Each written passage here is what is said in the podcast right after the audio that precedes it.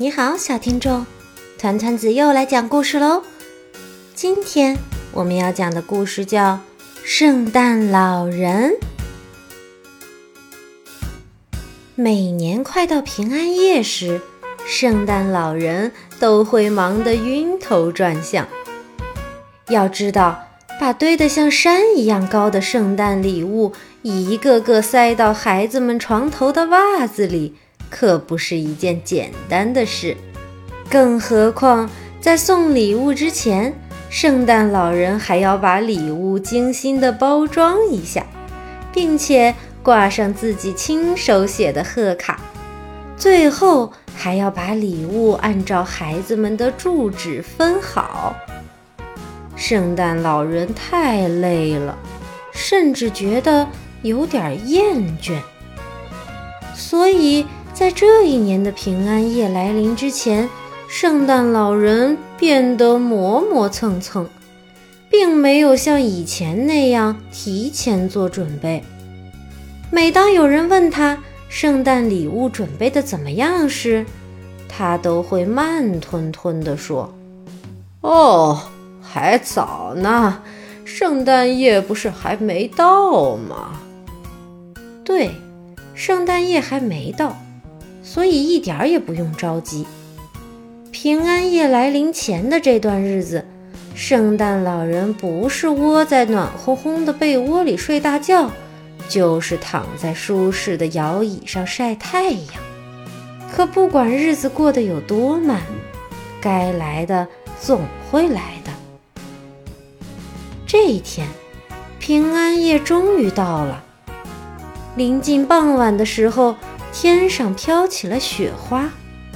当圣诞老人看见孩子们正往床头上挂大大的圣诞袜时，他终于着急了。哦，天哪！我的礼物还没准备好呢。于是他开始急急忙忙地包礼物，慌慌张张地写贺卡，马马虎虎地给礼物分类。但是礼物实在太多了，根本弄不完。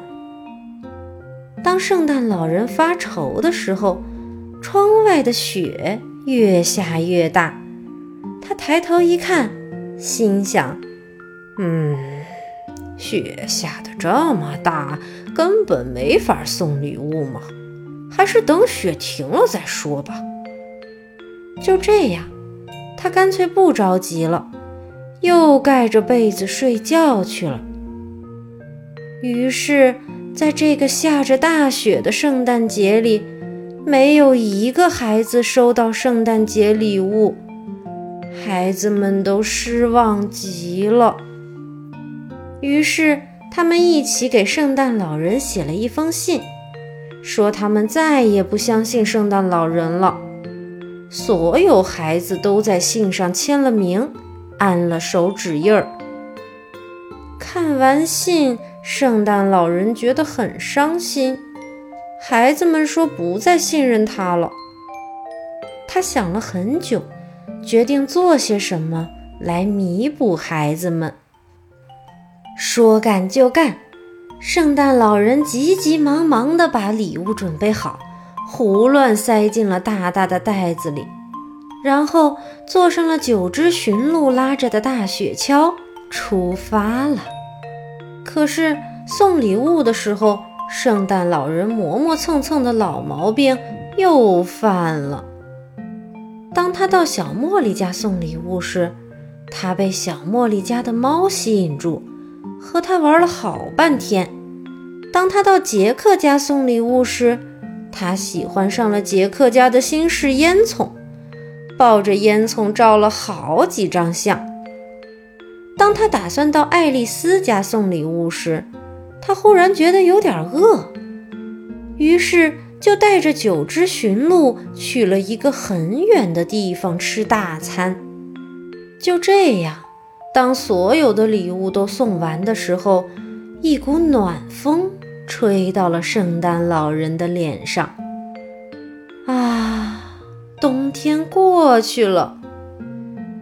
索菲终于等到了她的红色小礼服，可是圣诞舞会早就结束了。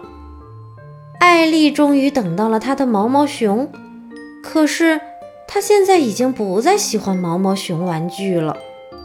乔治终于等到了他的雪橇，可是雪已经融化了。孩子们又给圣诞老人写了一封信，告诉他这些礼物都来得太晚了，他们已经不需要了。圣诞老人沮丧极了，他想，如果没有那些磨磨蹭蹭，事情绝不会像现在这样。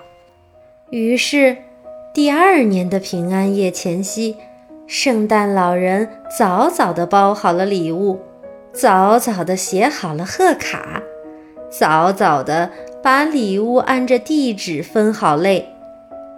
平安夜这天，他一点儿也没磨蹭，早早地背着大袋子，坐着九只驯鹿拉的雪橇。出来送礼物了。这一次，他没有和小茉莉家的猫玩，也没有和杰克家的新式烟囱合影，更没有和他的九只驯鹿吃什么大餐。他只是不停的、不停的送礼物，一份又一份。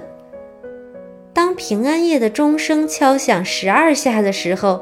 圣诞老人把最后一份圣诞礼物塞到了一个孩子的圣诞袜里，虽然有点辛苦，但是他感到开心极了。第二天早上，孩子们一睁眼就看到了鼓鼓囊囊的圣诞袜，收到了自己想要的礼物，他们开心极了，赶紧又给圣诞老人写了一封信。谢谢你，圣诞老人，我们爱您。圣诞老人看着信，心里暖暖的。从此以后，他再也不磨磨蹭蹭了。